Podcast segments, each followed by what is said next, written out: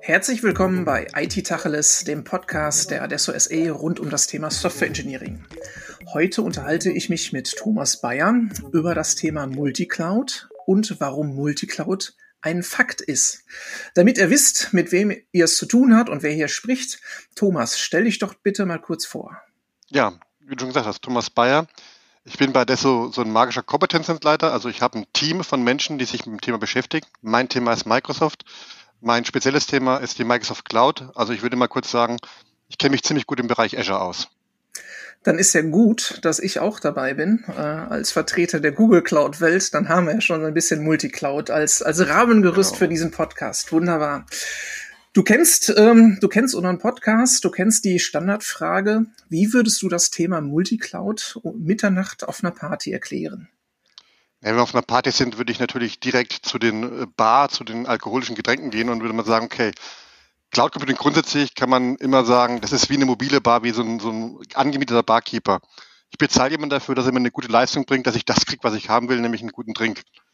Und wenn man in dem Kontext bleibt, ist Multicloud einfach ein gut sortierter Barkeeper, der einfach, keine Ahnung, nicht nur einen Gin hat, sondern zehn Gins hat, der nicht nur einen Whisky hat, sondern zehn, weil ist ja ganz klar, für den Cocktail nehme ich einen anderen Gin, als wenn ich den pur trinken würde. Genau das macht Multicloud aus. Ich habe Auswahl bei Dingen, die ich tun will, die vergleichbare Leistungen bringen, aber eben nicht die gleichen Leistungen bringen. Und Cloud halt als Rechenpower aus, äh, aus dem Internet, könnte man Exakt sagen. Exakt so, genau. Spannend wäre jetzt für mich, wer nach, äh, nach zehn Sekunden noch bei dir geblieben ist oder dann auf der Party direkt an die Bar gegangen ist. Aber sehr schönes, sehr plakatives Beispiel. Ähm, um beim Plakativen zu bleiben, warum ist Multicloud ein Fact? Warum ist das ein Fakt? Warum ist Multicloud eigentlich bei allen unseren Kunden schon da. Ja, das kann man schon fast historisch so ein bisschen begründen. Ähm, vor so drei, vier, fünf Jahren war die Frage immer, Cloud machen wir nicht, das ist ganz böse. Und dann war so mein Standardsatz, ne, ist kein Problem, dann aktivieren wir einen Cloud Access Broker, also ein System, das überprüft, was dann alles in die Cloud geht, nur um festzustellen, was ihr denn schon nutzt. Und in der Regel kam bei allen Kunden, egal wie fest sie überhaupt haben, dass sie kein Cloud machen, raus, dass sie zig Cloud-Dienste schon nutzen. Und wenn man heißt, ich nutze zig Cloud-Dienste, dann heißt das auch, ich habe faktisch Multicloud. Das heißt, ich nutze mehrere Anbieter, mit denen ich meinen Cloud-Dienst eben schon ja, abdecke, mit denen ich es erledige. Und das ist bei Software as a Service Diensten, also die Betriebsmodelle Software as a Service. Ich kaufe einen kompletten Dienst ein, Plattform as a Service. Ich kaufe einen ja, vorgefertigten Modulbaukasten oder eben Infrastructure as a Service. Ich habe eine Basis, ähm, macht es auch Sinn. Software as a Service sind in der Regel Anbieter, die sich auf ein Thema spezialisiert haben. Das heißt, wenn ich in die Cloud gehe, muss ich bei Software as a Service Multicloud machen, weil halt ich habe halt nur Anbieter, die ein Thema haben und ich habe ja mehrere Themen, die ich abdecken will. Ich glaube, man kann ja auch aus der Vergangenheit sagen, Microsoft war schon immer da. Und durch geschickte Lizenzverkäufe hat man das Thema Office 365 und Cloud da auch reingekauft, verkauft, ohne dass es genutzt werde, bis es dann nachher dann doch genutzt wurde. Das ist immer da. Klingt aber so ein bisschen ja, als wenn das Ganze eher ungewollt und unbeabsichtigt ist. Also ist Multicloud daher eher ein Problem, wenn ich so eine große heterogene nee, Landschaft habe? Würde ich nicht sagen. Ich würde sogar sagen, das ist eigentlich der Beweis dafür, dass Cloud funktioniert. Weil Cloud-Architektur basiert darauf, dass ich eben vom Silo hin zu serviceorientierten Agenturen gehe. Also praktisch sage, ich nutze die Dienste, die ich brauche, die mich weiterbringen. Natürlich ist so ein, so ein wahlloses Cloud Access Broker, welche Dienste nutzen, weil es noch keine irgendwie geplante, strukturierte Architektur. Aber es zeigt eben genau, ich nutze Dienste, die mir, die sich auf meine Aufgabe, auf die Erfüllung der Aufgabe spezialisiert haben und kann dadurch eben einen Mehrwert erreichen. Faktisch passiert das. Also das nimmt einfach nur vorweg, dass das eben ein echter Mehrwert ist, das zu machen. Die Herausforderung ist allerdings dabei, das Ganze in eine vernünftige Architektur zu packen. Also nur zu sagen, ich nehme jetzt mal 30 Cloud-Dienste, die nebeneinander laufen, das ist natürlich eine Katastrophe. Aber es eben zu koordinieren, zu, äh, zu orchestrieren, das ist die Leistung, die eben aus einer faktischen Multicloud eine brauchbare Multicloud macht. Also ich glaube, da, da kommen auch viele Punkte hinzu, wo man gar nicht so sehr an das Thema Cloud denkt. Also sei es jetzt Salesforce zum Beispiel ne, oder SAP, Cloud, gut, da steckt das Cloud im Namen drin. Ähm, oder welche Dienste haben wir noch? Wir haben einen, einen Dynamics von Microsoft, was ja auch durchaus dann schnell Cloud-basiert ist. Genau. Tatsächlich. Ähm, die einzelnen Clouds brauchen dann aber doch spezielle Expertise. Ne? Also wenn die angesprochene SAP Cloud oder das Microsoft Dynamics oder AWS, die sind jetzt nicht direkt miteinander vergleichbar. Braucht da nicht doch jede Cloud dann ihr eigenes Konzept? Ja, das ist die klassische Jein-Antwort. Ne? Äh, ja, natürlich. Die Vertriebler-Antwort. genau, wir schauen mal. Ne? Nein, ähm, ich glaube, gehen wir wieder auf die Party zurück mit dem Gin. Ne? Nur wenn ich Gin habe und weiß, wie ich Gin mache und wenn ich weiß, wie ich Tonic mache, habe ich noch keinen guten Gin Tonic. Das heißt, natürlich brauche ich das Rezept für Gin, natürlich brauche ich das Rezept für Tonic, aber ich brauche eben auch das Rezept für Gin Tonic. Das heißt, ich brauche ein übergelagertes Rezept dafür auch. Also das ist tatsächlich bei den Cloud-Diensten exakt das Gleiche. Jeder Dienst muss für sich selbst eingeführt werden. Das hat nichts mit Cloud zu tun. Das ist bei On-Premise exakt das Gleiche. Wenn ich mir mein SAP On-Premise besorge und mein SharePoint On-Premise besorge, dann muss ich für beide überlegen, wie führe ich die ein, wie nutze ich die, wie interagieren die miteinander. Aber genau dieses Interagieren ist eben das übergeordnete Konzept. Das muss ich eben auch schaffen und nur dadurch entsteht auch der Mehrwert, wenn ich sage, ich füge die einzelnen Bausteine zu einem großen und Ganzen zusammen. Ähm, super wichtig. Und Konzept ist sowieso so ein schwieriges Wort. In der Regel würde ich mal sagen, fangen wir mal an, an eine Strategie zu denken, nämlich ist Multicloud überhaupt eine Strategie? Der, das, ist das nicht zu, ein wenig zu überakademisiert? Ist das nicht eher so, dass man sagt, komm, machen, lass uns doch die Vorteile nutzen und das Ganze schnell umsetzen? Ja, Strategie heißt ja nicht, dass ich da jetzt äh, mich wochenlang zurückziehen muss und was planen muss. Aber diese, diese Grundfrage, will ich überhaupt Multicloud nutzen, ähm, ist natürlich eine, eine Frage, die, die ist absolut valide. Also für, ich habe es vorhin schon gesagt, für Software as a Service, ja, ist das ein Fakt, da braucht man nicht diskutieren, das ist zwingend nötig. Aber wenn ich jetzt in den Bereich Infrastructure as a Service, Plattform as a Service denke, will ich da wirklich mit mehreren Cloud-Providern zusammenarbeiten, ist eine Frage. Ja, ja, und will ich das? Ja, ich würde sagen ja. äh, natürlich ist für mich total wichtig, ne? auch wieder hier, ich habe es heute mit der Hausbar, ich weiß nicht, ich, die Weihnachtsfeiern sind so nah vor der Tür oder sowas in der Art. Aber ähm, logisch, in meiner Hausbar steht ein Rum, mit dem ich koche und ein Rum, mit dem ich den ich trinke. Ähm, würde ich niemals mischen. Also natürlich bringe ich Sachen zusammen und versuche das Beste von allem zu besorgen. Jeder Cloud-Provider hat Vor- und Nachteile. Das ist ganz logisch. Wir haben Kunden, die gehen so weit, dass sie sagen, wir haben einen Cloud-Provider, bei dem laufen alle naturwissenschaftlichen Berechnungen. Bei einem anderen, also um ein Beispiel zu nennen, bei denen laufen naturwissenschaftliche Berechnungen bei AWS, ähm, bei dem anderen sagt er, alles Datenbankzentrische geht zu Google und sobald ich in das Kaufmännische gehe, gehe ich zu Azure. Die haben eine klare, sich kleine Strategie überlegt, was mache ich wo, wie will ich es machen. Und das ist genau die Überlegung. Nur viele Clouds anzuhäufen, hilft erstmal nicht. Und ich muss mal überlegen, warum und welche nehme ich und was will ich damit erreichen. Ja, da, da kenne ich aus vielen Kunden, dass man äh, viele Clouds, Clouds gekauft hat, einfach um sie zu haben. So, da ging es gar nicht so sehr um das, äh, was machen wir wo, sondern wir machen einen Vertrag, Rahmenvertrag mit allem, um sie einfach zu haben. Ähm, ich glaube ja, was auch mit so ein bisschen da rein schwingt, ist das Thema Vendor-Login, ähm, was da durchaus äh, entstehen kann. Ähm, oder, oder beziehungsweise was, was Kunden damit en, ähm, entgehen wollen, dass man sagt, okay, ich will den Multicloud-Ansatz, um meinem äh, Vendor-Login äh, zu entgehen. Ja, das kann natürlich ein Ansatz sein. Also Strategie, Time to Market, Kostenreduktion, Vendor-Login vermeiden. Gerade in dem regulierten Bereich eine super wichtige Thematik. Ähm, aber das ist nicht die Lösung. Nur weil ich sage, ich habe jetzt drei Clouds am Laufen, habe ich ja noch lange nicht es geschafft zu sagen, ich habe ein Vendor-Login vermeidet. Wenn ich drei Clouds am Laufen habe, aber mein Kernsystem auf einer läuft und da am besten noch Plattform-Service-Dienste nutze, dann bin ich trotzdem gewenderlockt, wenn man das so ausdrücken darf. Das Entscheidende ist also tatsächlich nicht, ähm, und das ist ja bei Cloud insgesamt, Cloud ist ja nicht Technologie, Cloud ist ja ein Denken, ist ein Prozess. Dieses Cloud-Native Thinking, das ist das, was wir brauchen, um Vendor-Logins zu vermeiden. Also wir müssen Applikationen Cloud Native designen ähm, und dabei berücksichtigen, dass es eben automatisch deployed wird, dass sie eben ähm, die ähm, Infrastruktur automatisch aufgebaut wird. Interoperabilität ist wichtig, Abstraktion ist wichtig. Ähm, das sind Bausteine, die ich in die Cloud mit reinbringen muss. Und dann hilft es mir auch, wenn ich mehrere Cloud-Anbieter habe. Habe ich äh, nur Cloud-Anbieter und vernachlässige dieses Application oder Native Thinking, dann erreiche ich eben auch keinen Schutz vor Vendor-Login. Ich, ich glaube, das ist eher ein kontroverses Thema. Also ich bin durchaus Freund von Cloud Native Thinking und Vendor Login, äh, tatsächlich Dienste zu nutzen, die es tatsächlich nur in einer Cloud gibt, um sie speziell rauszuziehen. Aber es ist trotzdem ja ein wichtiger Punkt, den du dort ansprichst. Ähm, also sieht nicht jeder so, soll auch nicht jeder so sehen, ähm, tatsächlich. Und das ist dann sicherlich die Abwägung immer, in welche, in welche Richtung gehe ich denn da? Kann denn ähm, kann denn das Thema äh, jetzt, dass ich Multicloud, Vendor-Login äh, ähm, und unterbinden tatsächlich dann das der Schlüssel zum Erfolg sein, beziehungsweise weiß ich von vielen Kunden auch, dass sie sogar über eine Exit-Strategie nachdenken. Also dass sie sagen, ich gehe in die Cloud, aber habe auch immer im Hinterkopf, wie komme ich da wieder raus. Genau. Also auch da wieder, ich bin am Standort Frankfurt. Ich habe viele Banken in Sichtweise. Äh, Exit-Strategie ist eine äh, elementare regulatorische Anforderung für Banken, die in die Cloud gehen. Ja, also ich muss mir überlegen, das würde ich jedem empfehlen, auch unabhängig davon, ob es regulatorisch vorgeschrieben ist oder nicht, wie ich, wenn ich reingehe, auch wieder rauskomme. Ne? Ich, der Anbieter muss ja morgen nur sagen, ich erhöhe die Kosten radikal oder ich wechsle plötzlich zu einem Standort nach China und das würde den Rahmen, den ich habe, so stark ändern, dass ich nicht davon abhängig sein will. Ich bin bei dir. Wenn ich Cloud wirklich effektiv nutzen will, dann muss ich mir Plattform-as-a-Service-Dienste anschauen. Und damit habe ich einen gewissen Vendor-Login. Sonst nutze ich einfach den Mehrwert in der Cloud nicht. Wir hatten vorhin über das Thema Cloud-Strategie besprochen.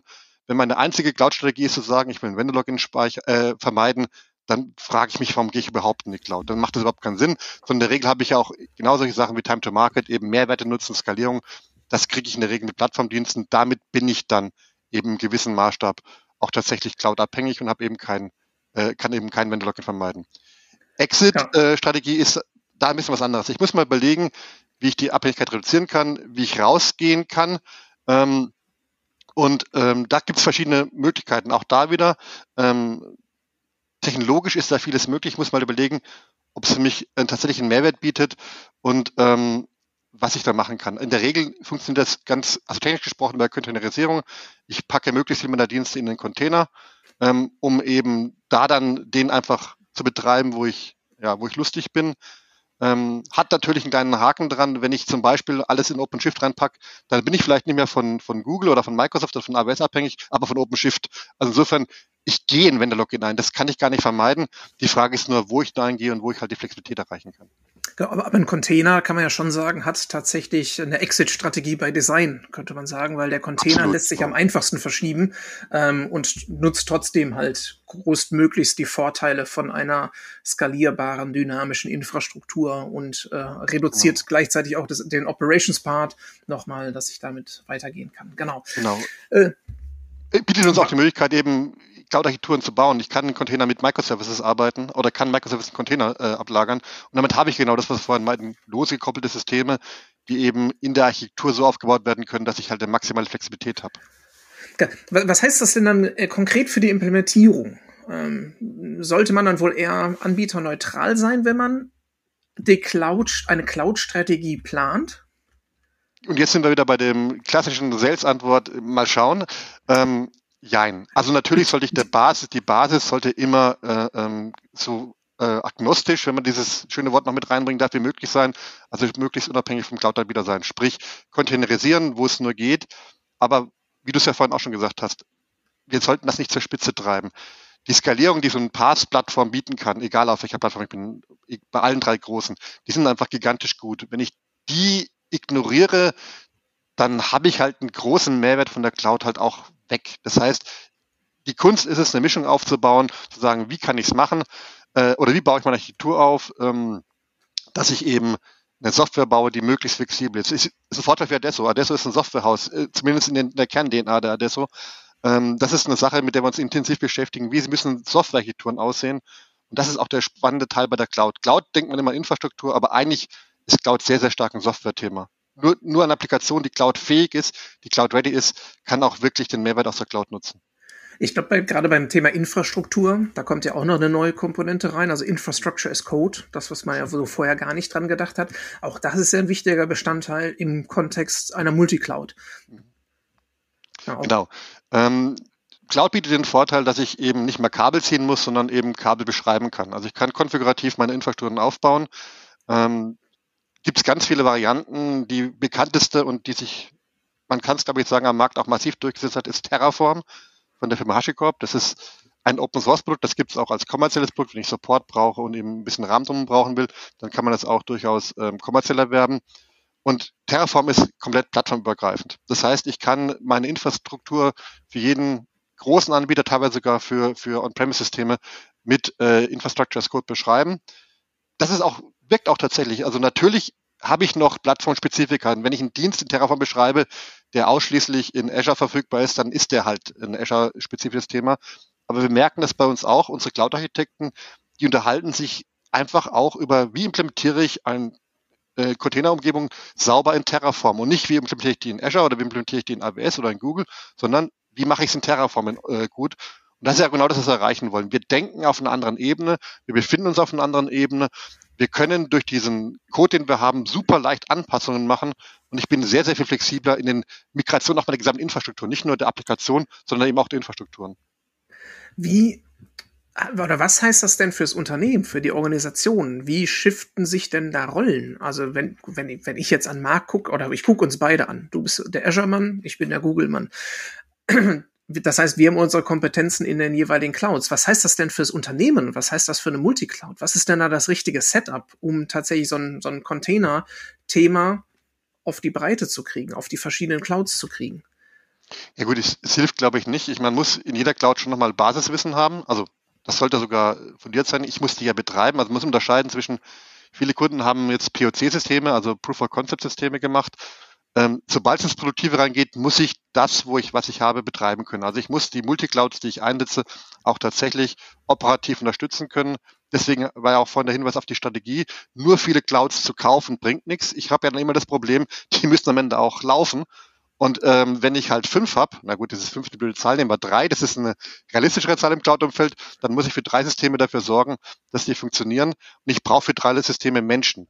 Ich kann komme nie umher. Also natürlich können einzelne Personen mehrere Clouds kennen, aber im Prinzip kann man immer davon ausgehen, ich brauche schon diese magische eine FTE pro Cloud Basiswissen, die, an der werde ich nie vorbeikommen. Da habe ich noch nicht mal ein sehr großes System.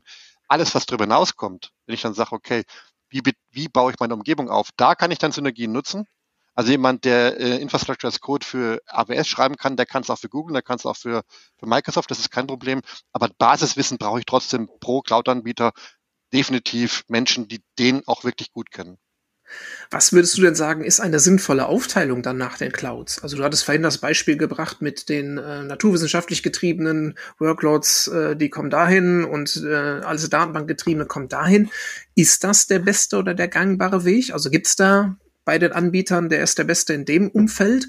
Oder ist das auch da das Thema Risikoverteilung, ich verteile mal, oder verteile ich tatsächlich nach dem Skillset der Leute, die das Ganze betreiben?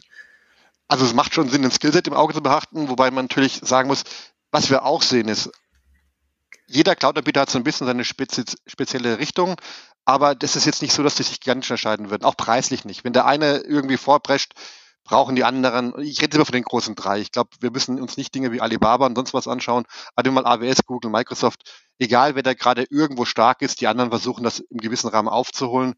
Aber wenn man mal so draufschaut, kann man mal sagen, Jetzt wenig überraschend, alles, was so Datenbank, datenzentrisch ist, ist, glaube ich, bei Google ziemlich gut aufgehoben. Also da ist eine sehr, sehr starke Plattform. Ähm, alles, was so in den Bereich Functions geht, sagen wir mal, ich nenne es mal hippere Themen, was berechnungsintensiv ist, was vielleicht ja ähm, mal kreativere Sachen braucht, ist bei AWS traditionell ganz gut. Und Microsoft hat natürlich einen extrem starken Stack in dem Bereich Hybrid. Also wenn ich nun wirklich sagen muss, ich habe halt User, die halt aus meinem Enterprise-Umfeld kommen, ins Unternehmen rein müssen, die halt schon komplett existieren, dann bin ich halt in der Microsoft-Welt extrem gut aufgehoben. Alles, was so mehr büronah ist. Und dann natürlich, wenn wir an M365 denken und sowas nahe, sind wir im Office-Bereich, das meine ich gar nicht so sehr, sondern alles, was halt so diese typische Integration in, in Systeme brauchen, die noch on-premise stehen, da bin ich bei Microsoft halt extrem gut aufgehoben, weil die halt im Hybrid-Szenario stärker sind als die anderen beiden.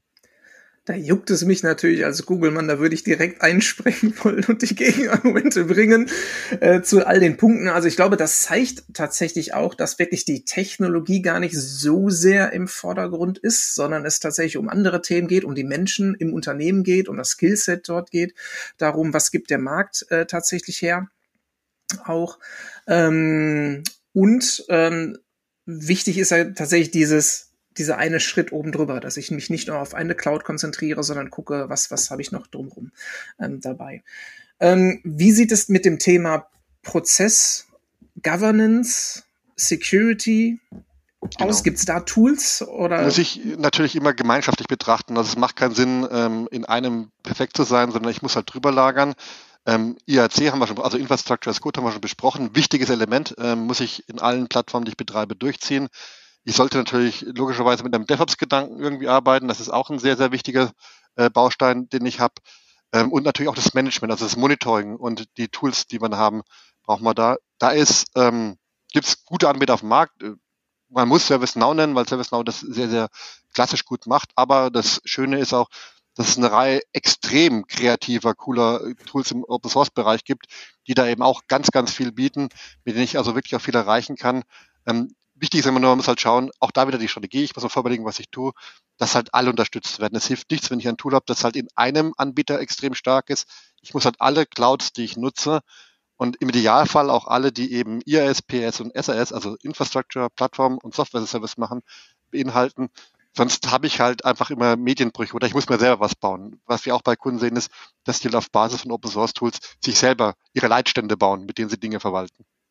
Also ich glaube, ein, Punkt, der auch noch mit reinkommt, ist eine kaufmännische Seite, Multicloud. Ich habe mehrere Anbieter am Markt.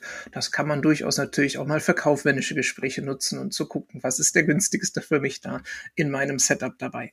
Ähm, du hast das Thema Open Source erwähnt. Ich glaube, das ist ja auch nochmal ein wichtiger Punkt, denn gerade die Tools, die APIs, die die Hyperscaler anbieten, basieren größtenteils auf Open Source. Das heißt, da habe ich eh einen Austausch. Ne? Also wenn ich wenn ich Richtung ähm, Redshift äh, denke, ähm, da ist das eine Postgres, die finde ich genauso in der ähm, Google-Welt wieder, die finde ich so in der Microsoft-Welt wieder.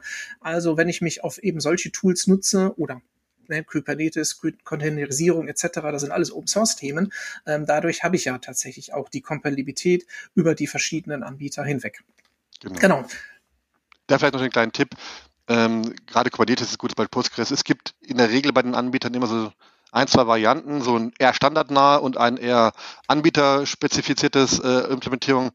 Es hilft natürlich dann schon, die standardnahe zu nehmen, wenn man eben an den Gedanken denkt, ich will es halt möglichst äh, Vendor-Logging vermeidend arbeiten. Ähm, aber ja, Architekturen für die Cloud sind anders als Architekturen, die man im On-Premise-System bauen würde.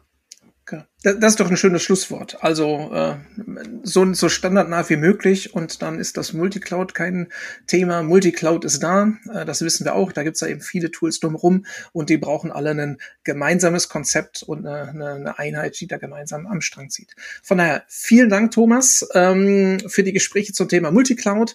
Wer mehr über das Thema Software Engineering erfahren möchte, den möchte ich verweisen auf unsere Podcast-Landingpage unter www.adesso.de slash Podcast. Da findet ihr alles zu vielen weiteren Themen, insbesondere auch ums Thema Cloud Native Thinking.